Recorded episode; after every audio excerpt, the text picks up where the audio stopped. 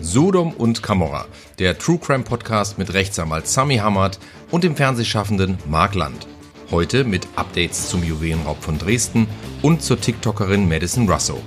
Außerdem sprechen wir über einen Gast in einem indischen Fünf-Sterne-Hotel, der dort über 600 Nächte verbrachte, ohne zu bezahlen. Der heutige Fall ist der von Rebecca Reusch, die seit über vier Jahren verschwunden ist. Hallo und herzlich willkommen zur zehnten Ausgabe von Sodom und Camorra, dem Crime-Podcast, der sich aktuellen Kriminalfällen in Deutschland und der Welt widmet, hin und wieder aber auch den Blick in die Geschichte richtet. Hallo, lieber Sami. Hallo, lieber Marc. Ich freue mich wie immer sehr auf deine fachlichen Einschätzungen unserer Kriminalfälle und justiziablen Ereignisse. Los geht's. So, lieber Sami, ähm, wir beginnen heute, bevor wir über die Updates sprechen, äh, mal ganz kurz über uns selber, denn wir haben die zehnte Folge. Ja, das ist ja schon ein ganz schönes kleines Jubiläum. Glückwunsch! ja, Glückwunsch an dich, Glückwunsch an uns. Ich freue mich auch und auch Glückwunsch an unsere Hörerinnen und Hörer und vor allem ein, ein großes Dankeschön ja, ein großes Dankeschön, dass, äh, dass es da draußen äh, Menschen gibt, die, die sich für den Quatsch interessieren, den wir hier verzapfen. Ähm, und ja, deswegen genau. steigen wir auch sofort ein in unsere Updates. Ähm, dazu gibt es nämlich ein paar tatsächlich. Also, wir haben ähm, wieder ein kurzes Update zum grünen Gewölbe äh, aus Dresden. Ähm, diesmal geht es nicht um die Remos, sondern es geht um diesen äh, Niederländer, ähm, dieser vermeintliche Diamantenhändler, der, wir haben darüber berichtet, vor Gericht steht oder stand in äh, Dresden, weil er ähm, ja behauptet hatte, er könne einen sehr großen, ein sehr großes Schmuckstück aus diesem äh, Diebstahl von 2019 äh, wieder beschaffen und äh, hatte sich da nach Antwerpen praktisch irgendwie äh, Abgesandte aus, aus Dresden einbestellt, die dann tatsächlich ihm 40.000 Euro ausgehändigt haben, in der Hoffnung, dass er ihnen nun dieses äh, Stück zurückbeschaffen könnte. So, und was passiert ist, ist, der ist halt mit diesem Geld dann durchgebrannt. Ja, und ähm, der hat sich aber dabei eben so ungeschickt angestellt, sage ich mal, also ne, mit dem echten Namen gearbeitet und so weiter, ähm, dass der halt relativ schnell dann auch gefunden wurde. Und ähm, äh, anschließend kam er dann in Untersuchungshaft.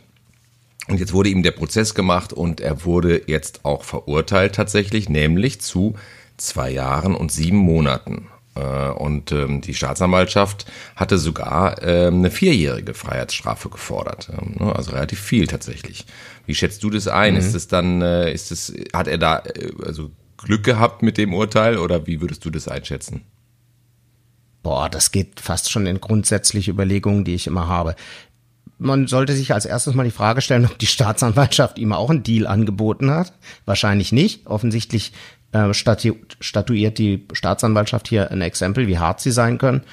Ähm, ich finde das Urteil für einen Betrüger, der mit Bommelmütze sich irgendwo in einem Stimmt. Hotel mit 40.000 oder was aus dem Staub macht, finde ja. ich sehr, sehr hart. Weil ja. man kann einerseits sagen, boah, die Remos, die haben ihren Bruch, ihren echt schwere Jungs Bruch gemacht ja. und haben das Zeug äh, beschädigt wiedergebracht. Das ist ja so toll. Ähm, naja, ich meine, der Kerl, da müsste man ihm vielleicht auch äh, zu guter Rechn anrechnen, dass die Gegenseite das hätte merken können. Ja. ja.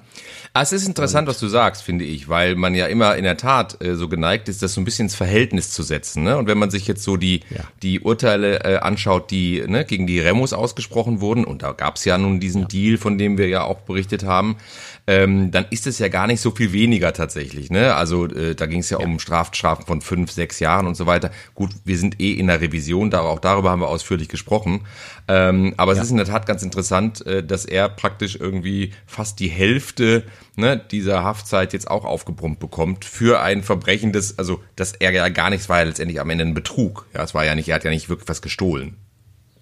Ja, ich denke zudem gerade an der Stelle vielleicht einen Satz dazu. Ich denke, dass man, dass der Gesetzgeber darüber nachdenken könnte, die Strafen für Körperverletzung und für diese ganzen Mobbing-Delikte, für diese Nötigungen und so, was jetzt auch im Internet teilweise die Menschen psychisch wirklich fertig macht, dass man da möglich, möglicherweise die Straf, den, also den Strafrahmen erhöhen könnte. Und ja. gerade bei solchen nicht, also bei Delikten, bei denen eben Geld weg ist, aber nicht jemand äh, äh, psychisch oder physisch angegriffen wird, da könnte ja. man durchaus drüber nachdenken, das nicht mehr so hart zu bestrafen. Aber gut. Guter ja. Gedanke. Guter Gedanke. So, das bringt mich zum nächsten Update-Punkt. Ähm, nämlich, wir haben, ich glaube, das war sogar in der ersten oder zweiten Folge, äh, haben wir gesprochen über Madison Russo, äh, eine damals 19-jährige ähm, junge Frau, die mh, von einem angeblichen Krebsleiden äh, irgendwie berichtet hat. Ne? Die hat also bei TikTok irgendwie auch so eine, ähm, ich sag mal, Fanbase äh, gehabt und hat dann irgendwann dieser ne, ihrer ihrer Gruppe da mitgeteilt, sie habe Krebs, äh, Leukämie, sie hätte einen Tumor, der irgendwie ne, so groß wie ein Football sei und sich um ihre Wirbelsäule gelegt. Also also ganz ganz schrecklich alles, was sie da was sie da irgendwie erzählt hat und ähm, und hat dann auch noch mal so ein so ein, so ein Crowdfunding, also ich glaube bei, bei GoFundMe war das, ähm, ins Leben gerufen und ähm, über diese Seite und auch über andere äh, Wege Geld eingesammelt, also Spenden eingesammelt ähm, um ihre vermeintlichen Behandlungen ne, bezahlen zu können und so weiter. So, mhm. und äh, wir haben darüber ja schon öfter gesprochen. Es war dann so, dass äh, in einer der letzten Folgen hatten wir dazu ein Update, äh, da hatte sich dann Madison Russo äh, auch geäußert und hat sich da in dem Fall für nicht schuldig erklärt, ne, sehr klar positioniert an der Stelle. Und, ähm, und damals haben wir ja schon gesagt, ähm, wenn sie nicht schuldig plädiert, auf nicht schuldig plädiert, dann haben wir uns doch gefragt, wie will sie aus dieser Nummer rauskommen? Denn das würde ja, das impliziert ja im Grunde, dass sie sagt, dass alles korrekt war, was sie gesagt hat. Also das heißt, dass sie eigentlich krebskrank sein müsste demnach. So. Und ähm, das hat uns damals schon irgendwie irritiert und wir wussten nicht so richtig, wie es weitergeht. Und jetzt gibt es ein Update, denn jetzt Mitte Juni gab es äh, einen erneuten Gerichtstermin. In dem hat sich Madison Russo äh, überraschenderweise für schuldig bekannt. Also schuldig des Diebstahls erstmal. Ja? Also das heißt, mhm. dass sie wirklich sich praktisch äh, da bereichert hat ähm, zu Unrecht über diese Spendenaktionen. Und das äh, hat sie wohl jetzt zugegeben. Ja, so ist es. Ja. So ist es. Ähm. Und ähm, in dem Artikel, den wir gelesen haben, heißt es, also das wird dann später wahrscheinlich zu einer Verurteilung führen, auch jetzt dieses Geständnis, äh, heißt es, dass ihr bis zu zehn Jahre Gefängnis drohen. Und die ist jetzt, glaube ich, 20, also das läuft ja jetzt schon eine Weile. Ähm, das ist heftig, oder? Ja, ja, das ist echt heftig. Und das ist halt USA. Gut, ähm, nur um das auch einzuwerfen, der Vergleich zum deutschen Recht. Wir, ja. hier ist es ja so, das ist ja was ganz Spezielles. Die Leute haben das Geld ja die wurden zwar betrogen, die hatten, die hatten eine, eine, eine Vorstellung, die nicht richtig war, aber die haben es selbstständig überwiesen, selbsttätig überwiesen. Ja. Ne? Und bei in Deutschland beim Diebstahl brauchst du grundsätzlich mal eine Wegnahme. Also du nimmst jemandem was weg. Ja, in dem Fall okay. ist es jetzt äh, dieses Übergeben. Als ich, also als ich noch Student war, war das dann eine Problematik. Da gibt's diesen Trickdiebstahl oder diesen Dreiecksbetrug und tralala. Ist nicht wichtig für uns, einfach nur, dass äh, unsere geneigten Hörerinnen und Hörer da sehen, ah, Moment, stimmt, ähm, die Amis machen daraus offensichtlich einen Diebstahl. Ähm, kann man diskutieren, ja, weil diese Wegnahme mhm. fehlt ja eigentlich. Äh, oder kann man auch als Wegnahme Aber was würde man denn, man aber da muss ich mal anders fragen, weil wie, wie würde man das denn sonst bewerten? Ähm, also was wäre denn dann aus deiner Sicht das vermeintliche Verbrechen an der Stelle? Ist es dann Betrug? Ja, gut. Ein Betrug, genau. Ein Betrug ähm, äh, beinhaltet oder setzt voraus einen, eine Täuschung, einen Irrtum, eine Vermögensverfügung und einen Vermögensschaden. Ja, also wir haben eine ja. Täuschung, die hat getäuscht. Ähm, es wurde ein Irrtum erregt bei der Gegenseite, haben wir auch. Dann gab es mhm. diese Vermögensverfügung von der Gegenseite, nämlich keine Wegnahme. Ja. Und ein Vermögensschaden, die haben weniger Geld. Ne? Also sehr gut. Ja, also das geht in Richtung Trickbetrug. Ähm, auch für unsere Hörerinnen und Hörer, was ist denn der Unterschied Diebstahl und Unterschlagung? Bei Unterschlagung ist grundsätzlich mal derjenige, der das Ding an sich nimmt oder Geld an sich nimmt, der ist schon im Besitz des Geldes. Das der hat das schon. Und jetzt versteckt das, haut damit ab, wie auch immer. Das ist eine Unterschlagung. Und wenn er es jemandem wegnimmt, also aktiv wegnimmt, ist es ein Diebstahl. Und wenn er es jemandem wegnimmt und dazu Gewalt benutzt, also dem einen auf den Kopf ja. haut, und das Ding wegnimmt, dann ist ein Raub. Okay, gut. Danke für die Einordnung. Dann wissen wir da Bescheid. Ja, Bin ich wäre schlauer geworden. Ja, Vielen Dank. ja, ja. Also auch da sind wir gespannt, äh, was am Ende dann unterm Strich für Madison Russo ähm, als Strafmaster stehen wird. Ähm, da werden wir dann sicherlich auch bald äh, ein Update dazu haben, denke ich mal. Ähm, und dann haben wir noch eine kuriose Meldung gefunden. Das ist weniger ein Update als eine, eine Meldung, die uns aufgefallen ist, ähm, weil sie auch in dem Bereich des, des Betrugs, äh, glaube ich, zu verorten ist. Ähm, und zwar äh, ist da in, ähm, ich glaube in Neu-Delhi war das, ähm, in einem Five, äh, so einem Fünf-Sterne-Hotel jemand eingecheckt, also ein Inder hat da eingecheckt und so und ähm, wollte, ich glaube, der hatte erstmal für eine Nacht gebucht. So. Und aus dieser Nacht ja, wurden 603 Nächte. Äh, der hat also fast zwei Jahre in diesem Hotel zugebracht ohne dafür zu bezahlen. Also der hat dieses Hotel halt nie, diese Zimmer für diese Dauer der Zeit und so weiter, nie bezahlt. Das ist wirklich, das ist wirklich kurios, weil man sich ja schon fragt, wie geht das, ja? Da steht jetzt irgendwie eine Rechnung, glaube ich, von äh, irgendwie 64.000 Euro im Raum. Und ähm, wie kann sowas dann funktionieren, fragt man sich in so einem Hotel. Ne? Also ich meine, es gibt ja, gibt ja öfter schon mal ähm, so, so sagen wir so Dauergäste in Hotels, ja, aber ähm, ich wüsste nicht, äh, dass die, ähm, dass die, dass, dass die nie bezahlt hätten oder so, ja. Also das finde ich schon, das finde ich schon irre. Und äh, das ging wahrscheinlich nur, weil ähm, da auch Angestellte involviert waren.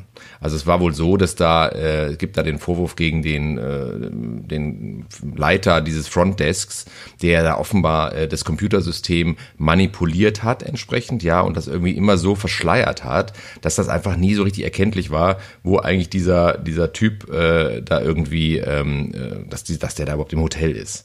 Und dafür im Gegenzug hat er offenbar immer mal wieder Bargeld von, von, diesem, äh, von diesem Gast bekommen. Und das war dann im Grunde so der Deal. Ja? Also das heißt, äh, ne, der hat sich da praktisch schmieren lassen und dafür konnte der, der Typ da offenbar sehr, sehr günstig wohnen. Naja. Ja, yeah.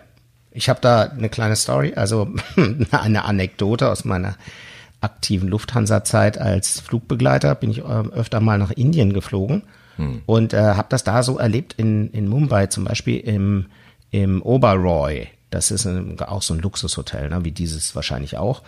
Und ja. ähm, die waren immer super fit, ne, die Angestellten und super fix, ja. aber die kamen wahrscheinlich auch teilweise aus sehr armen Familien, ja, und ähm, die haben sich durchaus auch mal was dazu verdient. Bei mir war das immer so, ich habe dann, wenn ich ankam am Frontdesk bei einem, den ich eben schon kannte, immer Mangos bestellt. Ja. Und wenn ich dann abgereist bin mit dem, mit dem, mit der Crew, hat er mir ja. da meine Kiste Mangos übergeben. Ja. Und ich habe den dann bezahlt und der hat die halt besorgt und der kennt sich aus, dann war das gute, waren gute Früchte und so. Das war jetzt kein ja, Betrug, ja? ja. Aber das zeigt, äh, dass die, ja, die, die arbeiten, aber die müssen durchaus offensichtlich auch noch andere Dinge oder äh, andere Arbeiten annehmen, weil sie nicht, weil sie nicht so ähm, so, so reich sind, ne, wie wahrscheinlich die Gäste, die da absteigen. Und ähm, ja, darf man vielleicht dem nicht so vorwerfen. Ja, ich bin immer der Meinung, wenn einer, wenn einer eben bedürftig ist, ja, was soll er machen? Ne? Und es ist tatsächlich Absolut. so, man sieht das manchmal. Ne? Die in, gerade in Indien, das ist so zwischen reich und arm, ist es, äh, die ja. Grenze ist so, so hart. Ne? Ähm, aber die Mangos sind natürlich Weltklasse. Das, die Mangos aus Indien sind natürlich Weltklasse. Die kann man ja tatsächlich mit die denen, die wir gut, hier ja. so haben, nicht vergleichen. Äh, ja. Die sind schon wirklich sehr, also das ist natürlich toll, wenn man, wenn man äh, ne, da direkt an der Quelle ist und sowas mit nach Deutschland bringen kann. Das ist schon, ähm, das ist schon sehr, sehr gut. Ja, und da war ich natürlich nicht der Einzige. Und da sind wir immer, ja. wir, soll, wir sollen als Lufthansa-Crew ja immer so ein bisschen einheitlich sein und dann liefen wir da immer mit diesen Tüten, mit diesen, mit diesen Mangos da durch den Flughafen. Aber darf man die einfach so Kisten? Darf, muss ich mal fragen, darf man die einfach so mitbringen eigentlich? Ist das nicht auch so? Inzwischen darfst du, also inzwischen darfst du sie nicht mehr einführen, weil Früchte, ja, ja eben. Das, das, 15 Jahre her oder so, okay. oder 20 Jahre her. Ja. Ich glaube, inzwischen ist, ist es gar nicht mehr möglich. Ja, also, ähm, falls ich da ja. ein Zolldelikt begangen habe, es tut mir furchtbar leid, es verjährt, also bitte.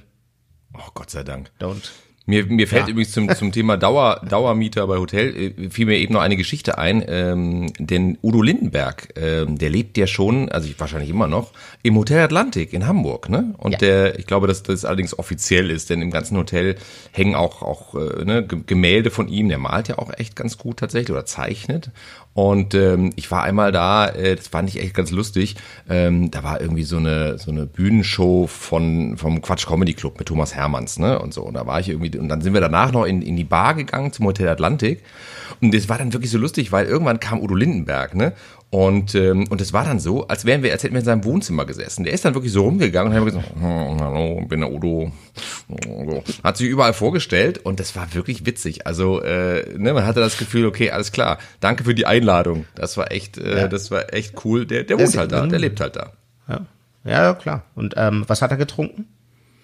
Das erinnere ich nicht mehr leider. Das kann ich ja. dir nicht sagen. Wahrscheinlich habt ihr das gleiche getrunken. Deswegen, Ach so, deswegen ist die Erinnerung weg, meinst du? Okay. Ich ja. weiß es leider nicht mehr. Ich oh. weiß es leider nicht mehr. Gut, das waren die Updates, lieber Sami. Okay. Unser heutiger Fall ähm, ist der schon in der letzten Folge angekündigte äh, von äh, Rebecca Reusch, die im Jahr 2019, Anfang 2019 spurlos verschwunden ist und bis heute nicht wieder aufgetaucht ist. Und ähm, bevor wir da äh, gemeinsam sprechen, äh, lieber Sami, würde ich jetzt mal ganz kurz äh, versuchen, also so kurz es eben geht, äh, nochmal zu rekapitulieren, was ist da eigentlich passiert, was wissen wir, was wissen wir nicht. Perfekt. Ähm, also, seit vier Jahren oder seit über vier Jahren ist Rebecca Reusch äh, aus Berlin verschwunden. Damals war sie 15 Jahre alt und ist, äh, hatte in der Nacht auf den 18. Februar 2019 bei ihrer älteren Schwester Jessica und deren Mann Florian übernachtet. Wenige Tage später wendet sich die Polizei mit einem Foto der vermissten Berliner Schülerin an die Bevölkerung und bittet um Hinweise zum Verbleib der 15-Jährigen. Und dieses Foto ist ganz interessant, äh, war natürlich wochenlang in allen Zeitungen, man hat das immer wieder gesehen und das sah, dieses Foto sah ja schon irgendwie stark bearbeitet aus. Ne? Also ich weiß nicht, ob du dich erinnerst, aber es gab immer dieses eine Foto und es sah halt aus wie durch tausend Filter gejagt und ja. so. Und es sah halt nicht so, sah nicht so echt aus. Und interessanterweise ist es so, dass ähm, die Schwester später mal irgendwann gesagt hat, dass man der Polizei Polizei tatsächlich mehrere Fotos übergeben äh, habe, auch unbearbeitete. Ne? Aber irgendwer muss da entschieden haben, nö, wir nehmen das, da sieht sie ja wahrscheinlich besonders gut aus. Oder ich weiß gar nicht, was diese Motivation war. Auf jeden Fall war es, glaube ich, nicht das realistischste Bild, sage ich mal, von Rebecca. Ja? Ähm, und das ist irgendwie irgendwie schon auch ein bisschen schräg, finde ich. Ne? Und äh, weil man konnte das schon auf den ersten Blick sehen, dass das so ein bisschen, ja, so aussah, wie man das halt heute macht, ja, dass man so ne, Bilder ins Netz stellt, die eben bearbeitet sind und nicht mehr so ungefiltert. Eig Später tauchen dann Bilder es, auf. Marc, eigentlich, entschuldige, dass ich da reinfahre, das Bild ja? ist eigentlich perfekt für die Presse, für die Regenbogenpresse, ne? Aber nicht für, für die Fahndung. genau das meine ich damit. Ne? Mhm. Es ist eben nicht realistisch. Also ja. wenn ich jetzt das Bild sehe und ich würde jetzt im Zweifel Rebecca auf der Straße sehen, dann kann es einfach sein, dass ich sie nicht erkenne weil dieses Bild nicht der Realität entspricht. Genau. Und das ist etwas, was, finde ich, für ein, für ein Bild, was man veröffentlicht, äh, vielleicht nicht die beste Wahl ist. Ja, es kommt an mir vor, das meinte, meinte ich jetzt so fast andeutungsweise, dass vielleicht die Presse da auch gesagt hat, das ist ein tolles Bild, ne? Wissen wir nicht. Aber. Ja, aber gut, ich glaube, die, aber erstmal ist ja der Impuls kommt ja von der Polizei. Also die bekommen jetzt die Bilder, die lassen sich die Bilder geben, weißt du, und dann müssen, muss ja irgendwer entscheiden, das ist das Bild, das geben wir an die Presse und mit diesem Bild fragen wir die Bevölkerung, haben sie diese junge Frau gesehen? Also ich glaube schon, dass die Presse da jetzt erstmal keinen Einfluss drauf hatte. Aber das ist mhm. natürlich ehrlich gesagt auch eine Mutmaßung aus meiner alleinhaften Sicht. Aber ich, ich würde jetzt nicht denken, dass die Polizei, weißt du, das mit der Presse bespricht und sagt, guck mal, welches Foto würdet ihr denn nehmen? Ja, ja, weiß ich nicht. Ja, ja weiß ich nicht. Ja. Es ist auf jeden Fall so gewesen, dass dann ähm, äh, nach diesem Verschwinden äh, schon auch ein paar Tage später tatsächlich die Mordkommission äh, ihre Arbeit aufgenommen hat. Ja, also da gab es offenbar dann auch direkt den Verdacht, da könnte was Schlimmes passiert sein. Und äh, und relativ schnell gerät dann auch der Schwager in den Fokus der Ermittlungen und äh, kommt sogar auch in Untersuchungshaft. Also das Ganze passiert alles relativ schnell. Ja, die Polizei äh, hat dann Wälder in Brandenburg durchkämmt, äh, ja, Indizien untersucht, DNA-Spuren genommen, Handydaten ausgewertet äh, und so weiter und so weiter. Aber äh, es gab nicht den den, äh, den Erfolg. Ja, es gab nicht den entscheidenden Ermittlungserfolg an der Stelle.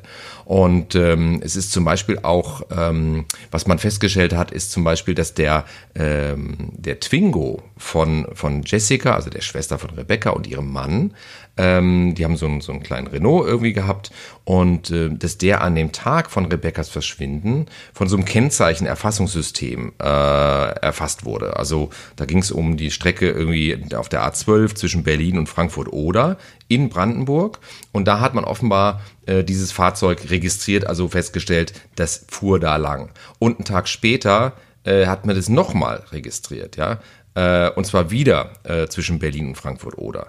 Und, ähm, und die Ermittler waren also zu dem Zeitpunkt auf jeden Fall sicher, dass nur der Schwager äh, zu diesen Zeitpunkten Zugriff auf das Auto hatte, als das da äh, ne, festgestellt wurde, dass das da unterwegs war. Und ähm, es ist allerdings irgendwie bis heute, glaube ich, unklar, wohin das genau gefahren ist. Ja, und ähm, die Aussagen von, von ihm an der Stelle sind offenbar widersprüchlich und äh, nach Angaben der Polizei passen die nicht zu diesen Bewegungsdaten des Wagens. Also alles äh, ne, deutet schon mal so ein bisschen in so eine Richtung, hm, komisch, merkwürdig. So, Ende des, des Monats dann in diesem Verschwinden. Ähm, teilen Polizei und Staatsanwaltschaft mit, dass, äh, dass der Verdacht einer Straftat sich erhärtet äh, und, äh, und dass auch in diesem Zusammenhang eine Person festgenommen worden sei. Und ne, das ist jetzt auch natürlich keine, äh, keine Überraschung. Ähm, der Schwager der Vermissten wurde äh, festgenommen. So. Ähm, und nach wie vor gehen die Ermittler, also oder inzwischen gehen die Ermittler fest von so einem Tötungsdelikt aus, äh, da es auch keine Lebenszeichen von Rebecca gab in der Zwischenzeit. Dann wurde das Haus durchsucht, ja, in dem also Florian äh, und seine Frau äh, in Berlin wohnten. Ähm, der Schwager wird einem Ermittlungsrichter vorgeführt und ähm, wird allerdings wieder freigelassen, weil man keinen dringenden Tatverdacht feststellen kann. Das ist ganz interessant, weil das war am 1. März und am 4. März, also die Staatsanwaltschaft hat dann Beschwerde eingelegt gegen die Freilassung und ähm, hat äh, kann also praktisch durchsetzen, dass es einen Haftbefehl wegen des dringenden Tatverdachts des Totschlags gegen Florian R. gibt und äh, ähm, der wird dann erneut festgenommen und kommt in U-Haft. So, und dann geht's, geht es irgendwie weiter, ja, also man versucht natürlich dann auch mit Hilfe des Fernsehens äh, Bewegung in diesen Fall zu bringen. Also Fotos des Schwagers werden veröffentlicht, Fotos von dem Twingo werden veröffentlicht. Ähm, der, der Leiter oder ne, ein, ein Kollege vom Landeskriminalamt Berlin ähm, tritt in der Aktenzeichen XY-Sendung vom ZDF auf, ja, und, und spricht nochmal über diese Fahrten mit dem Auto ähm, und ne, versucht in der Bevölkerung im Grunde nochmal Hinweise zu bekommen und so weiter. Also ähm, man hat das Gefühl, ne, da zieht sich irgendwie so eine Schlinge zu und, und trotzdem ist es aber nicht so ganz klar, was eigentlich wirklich passiert ist. Ne? Die sind sich ähm, sicher, äh, inzwischen sicher, dass Rebecca vermutlich dieses Haus, weil sie ja da übernachtet hat, äh, das Haus nicht äh, verlassen hat. Und, äh, und sie glauben fest daran, dass zur fraglichen Tatzeit der Schwager mit Rebecca alleine in diesem Haus gewesen sein soll. Und ähm, dann ist es so, dann kommt der, der Vater von Rebecca ins Spiel und äh, wird interviewt und äh, äußert sich zu diesen Fahrten, ne, von denen ja nach wie vor nicht so richtig geklärt ist, warum gab es die, und sagt äh, wörtlich bei so einem RTL-Interview, sagt er, die ganze Nummer hängt mit einer anderen Sache zusammen, die ich aber nicht sagen darf. Ja, also er, er sagt, mit Rebecca habe das nichts zu tun. Und sagt dann auch, adressiert dann wirklich auch ganz klar an seinen Schwiegersohn, Florian, rede einfach, klär das, damit die ganze Suche in die andere Richtung geht, und zwar in die richtige, wir müssen Becky finden. Also er appelliert praktisch über die Presse an, den, an seinen Schwiegersohn. Äh, auch äh, ja, auch eine, eine interessante eine interessante Geschichte so und ähm, und der Hintergrund war wohl der dass es wohl angeblich so gewesen sein sollte, dass es da wie im Drogengeschäft gegangen sein soll. Ja, also dass diese Fahrten irgendwie, vielleicht ob das dann Kurierfahrten waren oder was, ich weiß es nicht. Aber der, der Staatsanwalt Martin Glage, über den wir ja später noch sprechen werden, mhm. äh, lieber Sami, weil nämlich du mit ihm telefoniert hast, ähm, der hält diese The Theorie wohl für wenig ähm, plausibel und insofern, das wird offenbar, dem wird offenbar nicht weiter nachgegangen. Ähm, also es ist, ähm, dieses Auto spielt trotzdem weiterhin eine, eine Rolle, weil ähm, man dann im März 2019 äh, da angeblich auch Haare von Rebecca Reusch findet und Fasern von, von so einer Fließdecke, die verschwunden sein soll, eine lilafarbene Fließdecke, äh, die wohl Rebecca gehört haben soll und die, die irgendwie auch verschwunden ist seit ihrem Verschwinden. Ähm, äh, es geht dann weiter ähm, dass man dann im März äh, gibt es erste Mutmaßungen, da war vielleicht äh, eine, gab es eine Internetbekanntschaft von ihrer Tochter, äh, sagt die Mutter tatsächlich, also äh, äh, weil sie das offenbar auch mitbekommen hatte, äh, da war ist von einem Max oder Maxi äh, die Rede gewesen. Äh, und Rebecca habe ihr das selbst, also der Mutter im Januar selber erzählt ähm, und äh, ihr auch gesagt, dass er sie wohl bald besuchen kommen wollte. Und ähm, naja, also äh, auch da hat die Mutter aber dann gleich gesagt, ich möchte auf gar keinen Fall, dass du den alleine triffst und so. Und äh, wenn du den triffst, dann nur mit jemandem zusammen. Das hat die Mutter natürlich fürsorglich, wie Mütter sind, äh, offenbar ähm, ihr schon so mitgegeben.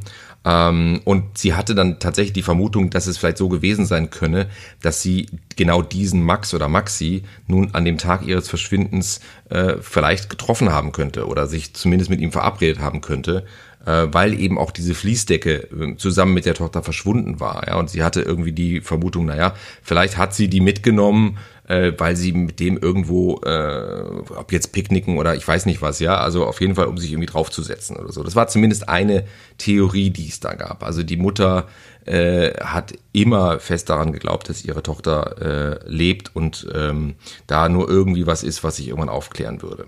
Und ähm, auch die Schwester bestätigt das, dass es wohl diese, diesen Internetflirt äh, irgendwie gab ihrer Schwester. Ähm, und aber auch, sagt aber auch gleichzeitig, dass sie der Polizei davon auch direkt berichtet habe. Das heißt also, die wussten offenbar äh, bei ihren Ermittlungen auch relativ früh schon, dass es da eine Person gegeben haben soll. Und ich geht, ich gehe jetzt davon aus, wiederum als Laie, äh, Sammy, vielleicht musst du mich da korrigieren, aber ich gehe als Laie natürlich davon aus, dass dann so etwas sofort auch recherchiert wird oder ermittelt wird, äh, um rauszufinden, was ist da dran. Also die Tatsache, dass wir darüber nichts mehr gehört haben, spricht für mich äh, äh oder sa sagt für mich eigentlich aus, dass da offenbar nichts nichts wirklich dran war, an, dem, an der Spur zumindest. Also die, die Familie scheint ja da so ein bisschen den Schwerpunkt hindrücken zu wollen. Rein objektiv, wenn wir nur die Fakten durchlesen, die wir oder uns überlegen, die wir hier lesen können, dann ja. hat der ja sein Instagram-Profil stehen lassen, weit über den über über das Verschwinden von Rebecca hinaus. Ja, und die Polizei mhm. weiß seit Tag eins davon, hat die da öffentlich gesagt, die Schwester Vivian, am 14. März. Offensichtlich wurde dann etwas veranlasst seitens der Polizei oder der dieser Max oder Maxi hat das irgendwo in der Presse gelesen und er hat dann das Profil gelöscht. Das, okay. boah, also wenn, wenn jemand Täter ist, dann löscht das gleich, denke ich. Und wenn jemand sich einfach nur erschreckt, ein junger Kerl, 17, 18, wie alt auch immer, passend zu Rebecca, ja. dann kann das doch gut sein, dass er das irgendwo liest und sagt, so jetzt, ich muss, ich muss mein Instagram-Profil runternehmen, ja. Ähm, hm. Ja, also ich denke, ich, ich kann es nicht so genau sagen. Das ist, äh, das ist so meine Überlegung da. Und ähm, ja. oben, dass der, was du gesagt hast, dass der Klage gesagt hat, der Staatsanwalt, ähm, ähm, äh, dass mit diesem, mit dieser Vermutung eben ähm, oder mit dieser Aussage von dem, von dem äh, Vater, dass der, der Schwiegersohn in irgendwas verwickelt mhm. sei und darüber reden solle. Also da, da ja. auch von der Logik wieder, ja, muss es fast so gewesen sein, dass der Schwiegersohn, eben der, der ne, Verdächtige, gesagt hat, hier, ich erzähle dir was und schwör mir, dass du das nicht erzählst. Ne? Ähm, weil, ich meine, es geht um seine Tochter, sonst würde er, eigentlich müsste er alles sagen, ja. Und die Familie protegiert ja. den ja weiterhin. Also irgendwas, ich weiß nicht, ob der, ob der Staatsanwalt vollständig dann im, im Bilde ist, weil ich glaube es nicht, weil warum sollte der Vater äh, das dem Staatsanwalt erzählen und eben sonst niemanden. Ne? Ähm, ich könnte mir vorstellen, wie du gesagt hast, dass das irgendwas ist, was den auch belastet mit einer anderen Tat. Ne? Und ähm, das führt offensichtlich dazu, dass die Familie davon ausgeht, er sei nicht der Täter. Das, das ist klar. Ne? Also das, das ist so. Mhm. Also was dann weiter passiert, ist tatsächlich, dass, ähm, dass Florian R. wieder aus der Untersuchungshaft entlassen wird, ja, mhm. ähm, da es offenbar Zweifel am, äh, an diesem dringenden Tatverdacht äh, des Totschlags äh, gibt. Und ähm, deswegen ist er, äh, kommt er dann wieder auf freien Fuß, gilt allerdings weiter als verdächtig, aber man kann ihm halt nichts nachweisen. So, und äh, im Verlauf des, des weiteren Verlauf des Jahres äh, 2019, also des, ne, des Jahres, in dem sie verschwand, äh, wird auch immer wieder nach Rebecca gesucht, ja, immer wieder flammt mal so sowas auf, auch in der Presse, ja, hier wurde wieder ein Wald durchsucht, da wurde wieder das gemacht und so weiter. Aber alles ähm, ist ohne Erfolg und äh, wir springen jetzt in den Winter dieses Jahres 2019, äh, genauer in den November. Und ähm, da gibt es offenbar neue Untersuchungsergebnisse, die den Schwager sogar entlasten. Ja, also ähm, wir haben ja eben über die in, in seinem Auto sichergestellten Haare gesprochen, ne, die man zunächst Rebecca zugeordnet hatte, die offenbar aber nicht von ihr stammten. Ja, also das ist etwas, was dann im November irgendwie klar wurde. Das hatte man dann irgendwie nochmal weiter untersucht. Und ähm, es gab da offenbar ähm, eben kriminaltechnische äh, Ergebnisse, die das widerlegten. Und, ähm, und dann haben die auch nochmal ähm, mit einem Leichenspürhund ähm, das Auto untersucht und festgestellt, dass in dem Auto keine Leiche transportiert wurde. Ja, also das, das scheint ja offenbar ziemlich zuverlässig zu sein, äh, wenn, wenn so ein Hund, der darauf speziell trainiert ist, ähm, ne, so ein Auto untersucht, dann ist die Wahrscheinlichkeit vermutlich relativ hoch, dass der anschlägt, wenn, wenn da jetzt eine Leiche mal drin gewesen wäre. Stelle ich mir jedenfalls so vor, so ähnlich wie bei, bei Drogenspürhunden, oder? Ja, ähm, zum Renault Twingo noch was. Ähm, meine mhm. Schwiegermutter, die hat so einen. Und äh, da habe ich ja. mir doch tatsächlich mal das Auto richtig angeguckt, als sie das letzte Mal da war und auch mal hinten überlegt, wie transportiere ich da gegebenenfalls ein größeres Paket. Ich will es mal so sagen. Stimmt, das ist ein verhältnismäßig kleines Auto, ne? Aha. Und dann habe ich gesehen, aha, ich kann die Sitze umlegen. Und dann habe ich die umgelegt und habe ja. ich mal reingelegt. Und ähm, also mhm. das geht gut. Du hast dich da reingelegt? Klar. Ich wollte sehen, okay. wie, wie lang und so. Weißt du, das ist, ja, also so eine Leiche transportieren ist, die sind ja steif und weißt du, es ist ja nicht irgendwie wie so ein Sack ja. Torf oder so, ne? Und ähm, mhm. da ist Platz. Da ist echt, wenn du umlegst, ist Platz. Ne? Und äh, ja. also die umgelegten Sitze, die klappen dann wieder so hoch äh, und, und sind, also die Rücklehne ist dann voll äh, im Kofferraum zu sehen. Mhm. Ich denke, wenn, wenn du da Aber das finde ich interessant. Du hast das also, du hast das also im, im, im Zuge diese, ne, dieser Besprechung hier, dieses Falls, hast du das dann einfach mal ausprobiert und ja. wolltest einfach wissen, wie ist es denn, kann man da so einen Körper irgendwie einigermaßen gut verstauen im Zweifel und hattest das Gefühl, ja, das geht. Ja, und da die Nachbarn sowieso denken, ich habe sie nicht alle, macht das auch nichts, wenn ich irgendwie im Kofferraum liege und die fahren vorbei oh in einem Renault Twingo. Egal. Oh Aber ähm, wieso denken die das denn, Sami? Naja. Weil, ich, weil ich ja mein Autos immer alles selber repariere und dann fahren die da vorbei und ja. sagen, der, der, Anwalt liegt unterm Auto, da fehlen zwei Reifen, das Ding ist hochgebockt und immer, also immer Action und. Ja, gut, aber Reifenwechsel finde ich jetzt nicht, nicht da würde ich jetzt meinen Nachbarn nicht für, für, für bekloppt erklären, wenn der die Reifen wechselt. Bremsscheiben, Bremsbeläge, ABS-Sensor habe ich letztens gemacht. Sollte ihr nicht selber machen, alle, ne?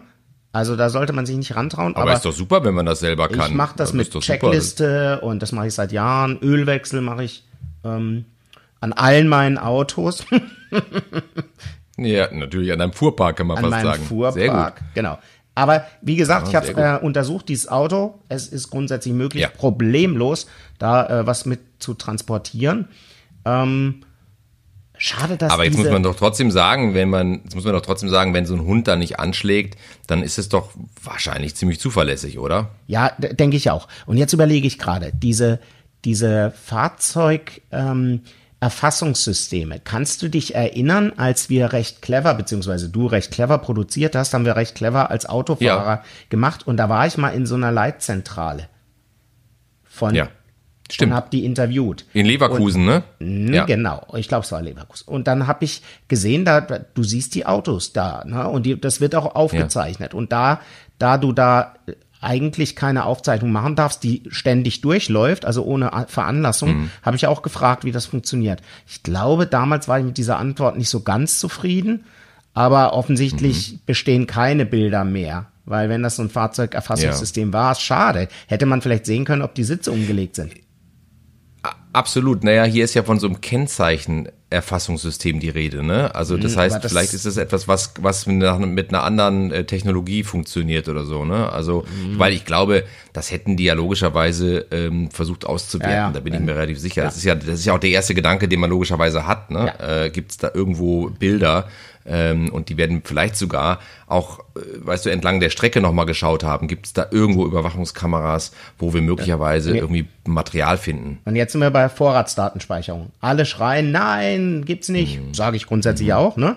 Ähm, bei so einem Fall ja. wäre es natürlich hilfreich gewesen. Ne? Wenn man in London, wer London kennt, der weiß, äh, da wird alles ja. Kamera überwacht. Ja, und da ist man das überwacht, stimmt. da machst du keinen Schritt, also da gehst du nicht in die Gogo-Bar und hinterher bist du nicht irgendwie, äh, kann man es nicht nachweisen, also da, das, das geht in London ja. äh, nicht.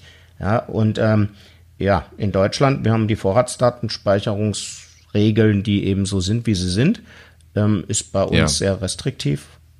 In dem Fall hätte es echt geholfen, ne? muss man ganz klar auch benennen. Obwohl ich kein Freund bin von, von dieser Dauerüberwachung. Aber gut, man muss ja solche Dinge auch zur Kenntnis nehmen. Ja, absolut. Ne? Im Zweifel muss man dann halt wirklich abwägen. Ne? Also ja. in dem Fall hätte man wahrscheinlich sinnvolle Erkenntnisse gewinnen können. Ähm, aber äh, das, glaube ich, können wir jetzt in der Tiefe nicht weiter diskutieren an der ja, Stelle, sondern wenden uns noch mal dem Fall wieder zu. Ähm, es ist so, dass das ähm, 2020, also so circa ein Jahr nach dem Verschwinden von Rebecca, ähm, über ihre Mutter noch mal eine neue Theorie aufkommt. Also äh, ihre Mutter hat mit RTL gesprochen und ähm, sie sagt, äh, dass Rebecca wohl geplant äh, hatte, Fanfotos für so eine Boyband, für so eine, so eine K-Pop Boyband aus äh, Südkorea zu machen. Ähm, und äh, diese ähm, K-Pop-Gruppe, die ist offenbar, ne, die haben irgendwie eine spezielle Farbe, nämlich lila.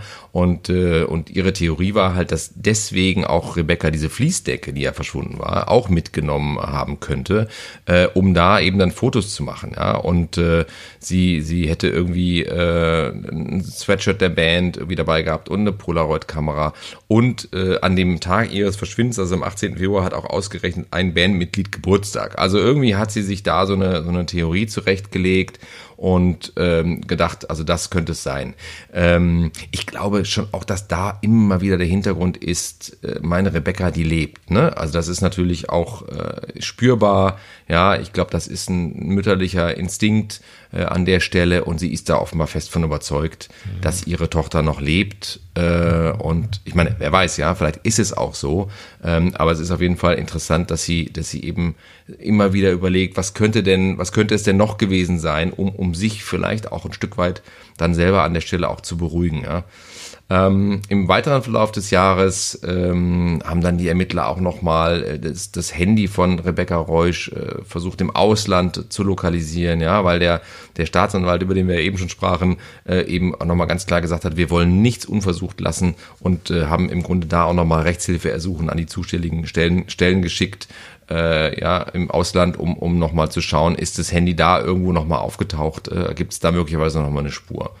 So, und ähm, ähm, Im äh, Ende des Jahres 2020 ähm, gibt es dann nochmal einen, Verdacht von der Polizei, äh, nämlich der, der, dieser Twingo ist ja nun zweimal äh, auf dieser Strecke erfasst worden, ne? sprachen wir eben drüber, einmal am Tag des Verschwindens und einmal einen Tag später.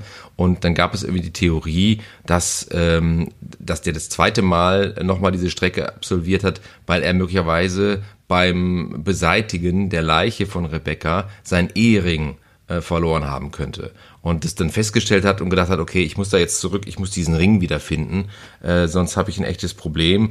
Ähm, so ist zumindest, war das offenbar der Verdacht der Polizei. Und, äh, und die Mutter von Rebecca, die hat da wohl offenbar sehr entschieden, dann auch da wieder, glaube ich, bei, bei RTL nochmal sehr entschieden das zurückgewiesen und, ähm, und gesagt, dass dieser Ring tatsächlich zwar verschwunden sei, aber erst nach der Festnahme äh, ne, ihres Schwiegersohns. Und äh, also auch da wieder wirft sich sozusagen schützend vor ihn ähm, und, und sagt ganz klar, nee, nee, also das, das ähm, mit dem Ring, das war, das ist ganz anders gewesen. So, und ähm, ja, also im Februar 21, ähm, das sind ja, das war sie praktisch schon zwei Jahre jetzt verschwunden, ähm, sagt die Staatsanwalt ganz klar nochmal, äh, das ist für uns kein Cold Case. Wir suchen weiter nach Rebecca. Wir haben wahnsinnig viele Hinweise bekommen, kriegen auch immer noch welche. Ja, wir arbeiten die ab äh, und, und machen das auch weiterhin. Und, äh, und nach wie vor ist der, der Schwager äh, äh, weiter, steht weiter im Verdacht, ähm, Rebecca getötet zu haben. Das ist so. Ja. Und es wird auch, der wird auch zitiert, ne, dass sich an den Verdachtsmomenten sich nichts geändert hat, hat, aber es ist eben nur ein Verdacht, ja, und nicht mehr und nicht weniger. So. Also, ähm, die Mutter von, von Rebecca, ähm, die glaubt auch zwei Jahre nach dem Verschwinden ihrer Tochter fest daran, dass sie noch lebt und dass sie irgendwo gegen ihren Willen festgehalten wird. Und ähm, die Familie hält weiterhin fest zu, zu Florian. Und der Anwalt der Familie, ähm, der kritisiert auch das Vorgehen der Ermittler. Ähm, ne, also der wird hier ne, zitiert, laut äh, Kubaib Ali Mohammed haben sich die Behörden zu sehr auf eine Richtung festgelegt, obwohl es keine Beweise gibt, dass Rebecca getötet wurde. Also das ist ganz interessant und äh, an der Stelle, Sami, sei mal kurz nochmal eingeworfen, ähm, wir kommen gleich auf dein Gespräch mit dem Staatsanwalt, aber ähm, wir haben natürlich auch versucht, oder du vielmehr, hast ja auch versucht, den Anwalt der Familie Reusch ähm, zu kontaktieren. Was ist da, wie ist das gewesen? Ja, ich habe äh, den äh, Herrn Chubaib Ali über mein ähm, Anwaltsaccount angeschrieben ja, spricht ja. man so aus, ne? Sami. Was ist das? Was ist das ein Anwalts? Was ist das ein Anwaltsaccount? Anwaltsaccount. Wenn ich fragen darf. Ähm, ja, Anwaltsaccount ist, äh, wir haben so ein spezielles ähm, Kommunikationssystem mit Gerichten, Rechtsanwälten, Behörden und so weiter. Da können wir verschlüsselt Aha. Schriftsätze über Mitteln und müssen das inzwischen. Ah, okay. Das heißt, es gibt einen besonderen, es gibt sozusagen besonderen Schutz für, für Dokumente genau. und für, weil das ist ja alles nun, okay, okay. Ja. Sensible sind ja sensible Unterlagen. Okay, Richtig. verstehe. Richtig. Und über das Postfach habe ich ihn angeschrieben, ganz freundlich, und habe gefragt, ob ich, äh, dass wir das planen, eben diese, diese Aufnahme zu machen und ob ich mit ihm mal sprechen könnte. Und äh, ja. gegebenenfalls ihn auch interviewen könnte, weil äh, er hat so, ja. wenn man im Internet guckt, ähm, hat er so einen ganz interessanten Lebenslauf. Also er ist, äh, er ist ähm, spezialisiert wohl auf Verteidigung, auch auf Opferhilfe, ähm, äh, Hilfe, mhm. nicht so weißer Ring in die Richtung weißer Ring und äh, ist tatsächlich auch äh, aufgetreten jetzt in, in in den Prozessen, die die gegen diese syrischen äh, Kriegsverbrecher ging, wenn ich das richtig jetzt erinnere. Und äh, ist also schon okay. teilweise in die Öffentlichkeit getreten. Wahrscheinlich äh, ja. sind die deswegen auf ihn gekommen. Um, mhm. Und äh, ja, deswegen ist eigentlich schade, dass er, dass er sich da nicht zurückgemeldet hat. Ähm, Gerade ja. weil er äh, ja gesehen haben müsste, das war kein reiner Journalist, sondern das ist eben ein, ein Rechtsanwalt und, und, und äh, der eben mit Podcasts und so weiter tätig ist. Das hatte ich ihm gesendet. Ja, gut, da hat sich eben gar nicht gemeldet, auch keine Absage.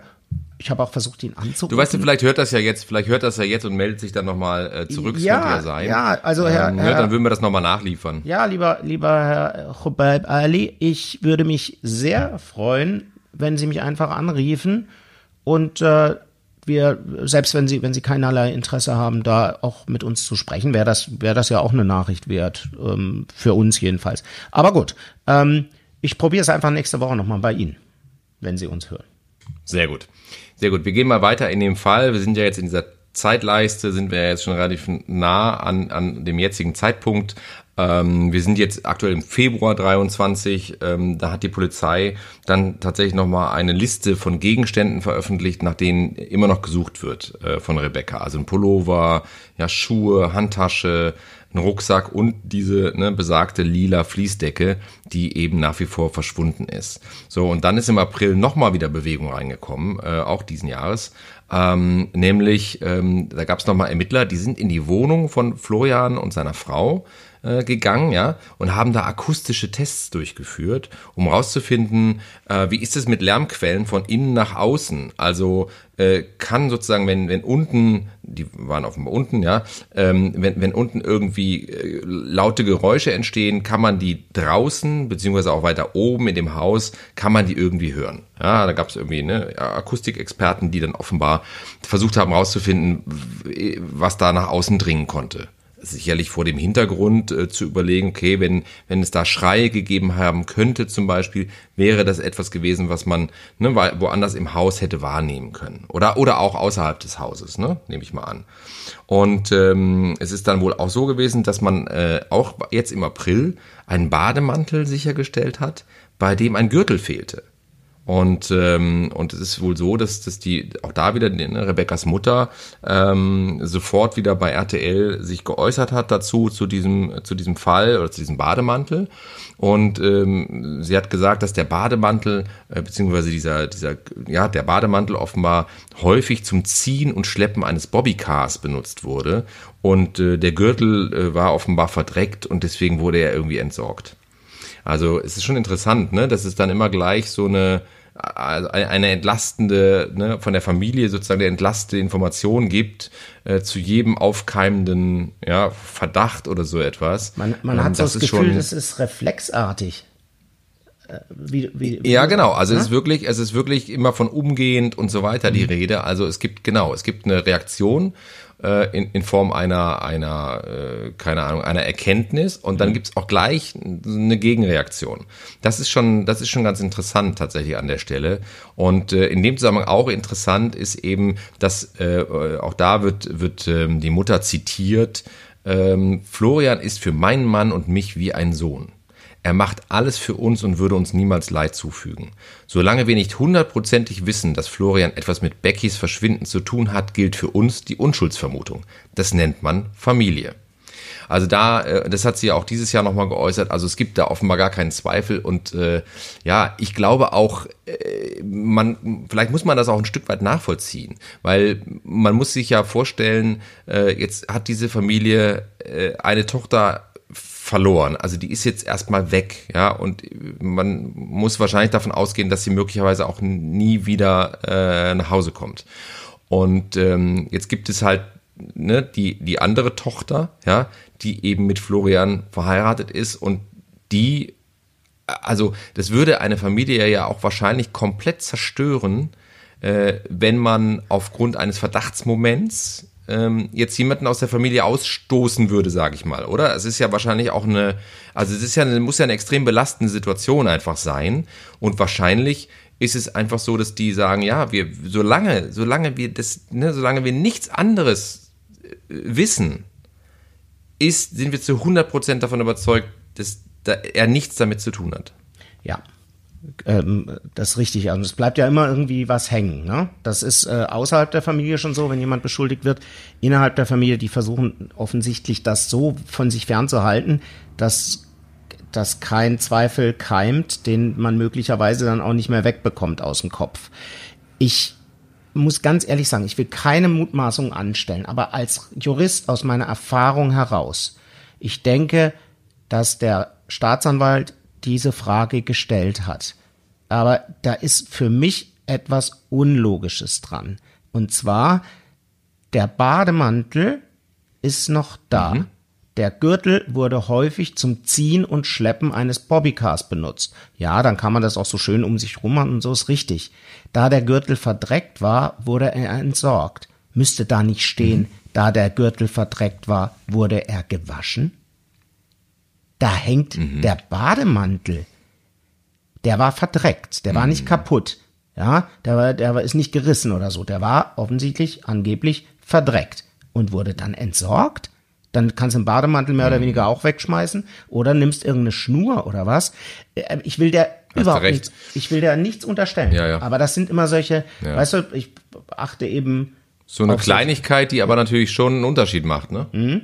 Und das wundert mich. Die Frage wurde bestimmt gestellt, ja, aber ja. ich habe, ich habe meinen, meinen Sohnemann, der hat meinen ähm, äh, Bademantelgürtel immer genommen, um die äh, Tür zum Schlafzimmer anzubinden und zuzubinden und was weiß ich. Und äh, ja. ganz oft habe ich diesen blöden Gürtel gesucht, weil der Bademantel ja. ohne diesen Gürtel einfach useless ist. Das nervt. Ja. ja. Und äh, ganz oft habe ich dann gesagt, hier, Sohnemann, wo ist dieser Gürtel? Und dann haben wir da gesucht und gemacht. Also wenn er verdreckt gewesen wäre, dann hätte ich den in die Waschmaschine gesteckt und den Bademantel gleich dazu und hinterher einen Trockner und dann ist das, dann ist das Ding wie neu. Also, ja. Frau Reusch, ich will Ihnen nichts unterstellen. Aber weißt du, Sorry, das ja, ist meine aber, Überlegung. Absolut.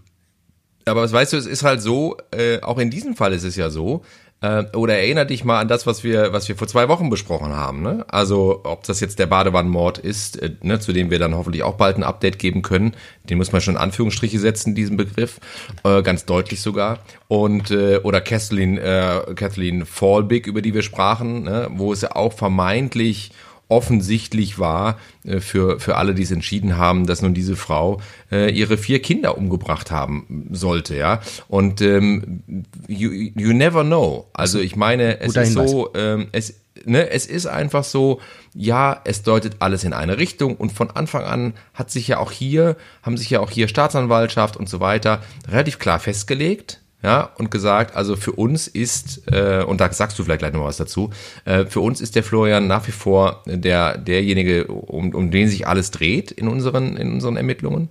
Und ähm, aber am Ende gibt es keine Erkenntnis oder nichts, was, de, was derart belastend wäre, ja, dass man auch vier Jahre nach ihrem Verschwinden sagen könnte, so, wir, wir können jetzt, wir sind soweit, wir können ihn praktisch jetzt äh, anklagen oder so. Mhm. Aber sag doch mal ganz kurz an der Stelle nochmal, ähm, weil das ist ja wirklich spannend. Du hast mit dem Staatsanwalt tatsächlich einmal telefonieren können. Und ähm, was hat er dir gesagt?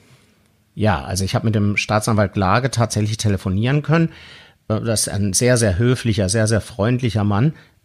Der hat äh, das jetzt auch in, mit Zielrichtung auf den äh, Rechtsanwalt, äh, äh, den wir vorhin da benannt haben, der hat ja. auch geschaut und abgecheckt, dass ich tatsächlich der bin, der, den, den ich vorgebe zu sein, also ein Rechtsanwalt. Mhm. Ähm, das ist mhm. ja fast Kollegenschaft und so. Naja, klar. Nicht, er, naja, hat nicht, klar. er hat nichts wirklich rausgelassen, aber er hat sich zumindest mit mir unterhalten, wahrscheinlich auch aus Höflichkeit und Freundlichkeit, und hat das ja. re relativ ähm, formell recht, rechtlich gehalten. Ja, ich möchte es nur vorwegschicken, mhm. damit da nicht irgendwie äh, jetzt irgendjemand denkt, er muss da gegen den Staatsanwalt äh, äh, sich wenden.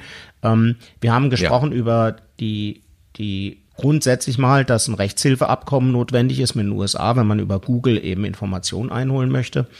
Und äh, das haben die ja offensichtlich gemacht, weil die die Handydaten sich äh, gezogen haben, ne? Die ja. und ähm, ähm, da habe ich äh, äh, die Nachfrage gehabt, äh, warum das Handy nicht beschlagnahmt wurde. Um, ja. Und ob das gelöscht gewesen sei oder so, da äh, habe ich keine Antwort drauf bekommen.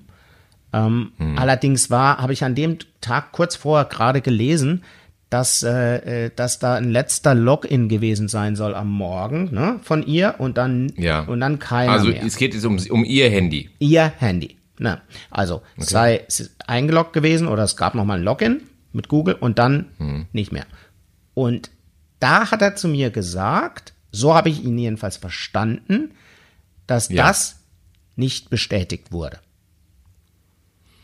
Spricht ja vielleicht auch dafür, dass sie dann später nochmal im Ausland äh, geforscht haben, äh, ob sich das möglicherweise da irgendwo nochmal eingeloggt hat. Ne? Also das heißt, dass, dass es eben diesen letzten Login vielleicht so nicht gab. Ne? Ja, das, das wissen wir nicht. Ne? Vielleicht gab es den letzten Login hm. nicht. Vielleicht gab es aber, äh, ja, das ist es nämlich. Du hast schon recht. Denn der Staatsanwalt geht ja ganz offensichtlich davon aus, dass sie nicht mehr lebt. Weil ich hatte, wir, natürlich ja. hoffen wir alle mit der Mutter und, äh, und verstehen das auch. Die ist die ganz tief in uns. Jeder, jeder wird das wahrscheinlich tun, äh, der empathisch, einigermaßen empathisch ist. Und das ist ja ganz furchtbar. Und man hofft mit ihr mit und auch wir beim Bearbeiten dieses Falles und ich habe es an der Stelle gemerkt, ja. habe diese Hoffnung in mir gehabt, da plötzlich, oh, vielleicht gab es ein Login später. Mhm. Und dann kam mir aber der Gedanke, nee, Moment, der Staatsanwalt hat ja, also wenn es nochmal ein Login gegeben hätte danach von ihr irgendwo, ne,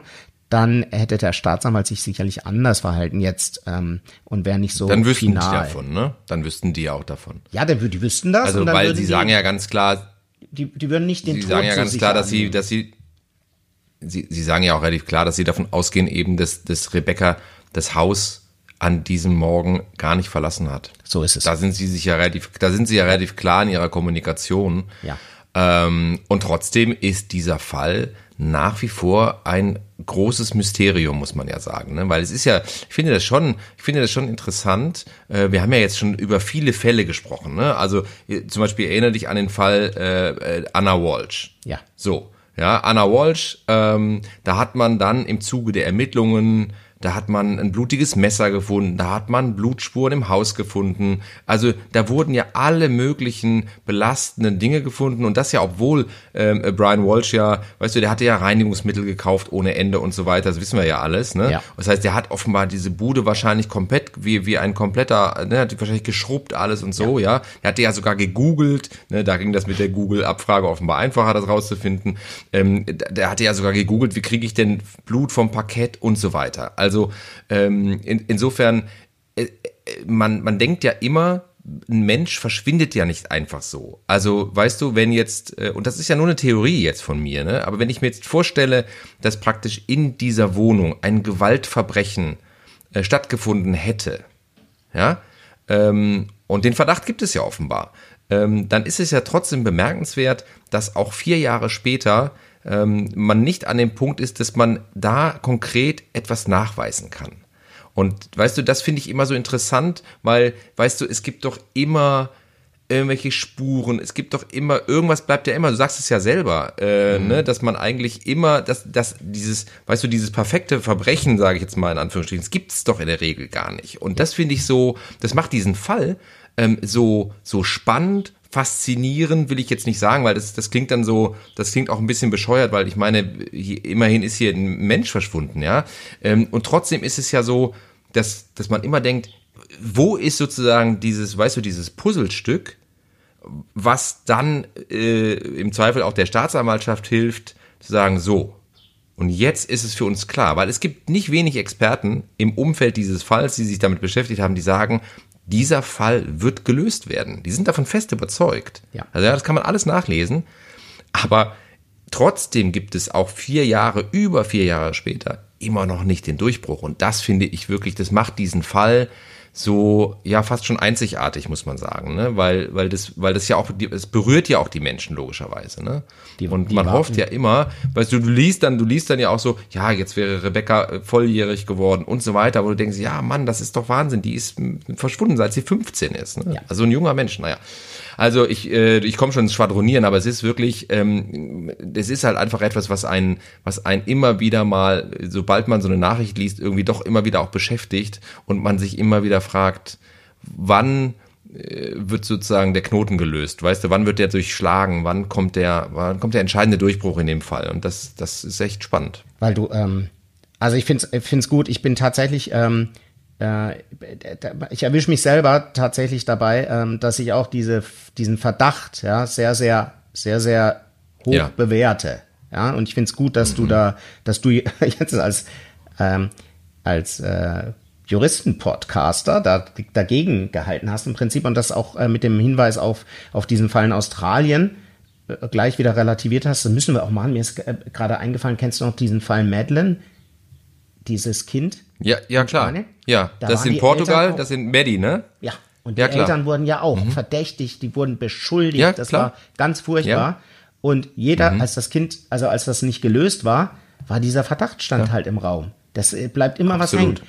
Ja, und die, die genau. armen Leute, ne? Also das ist ja unfassbar, wie, wie sich die Lösung jetzt präsentiert hat. Und die, also, ja, also dann äh, muss ich, ja. müssen wir, oder wir müssen nochmal sagen, hier glaube ich an der Stelle, ähm, der Fall ist letztlich völlig offen.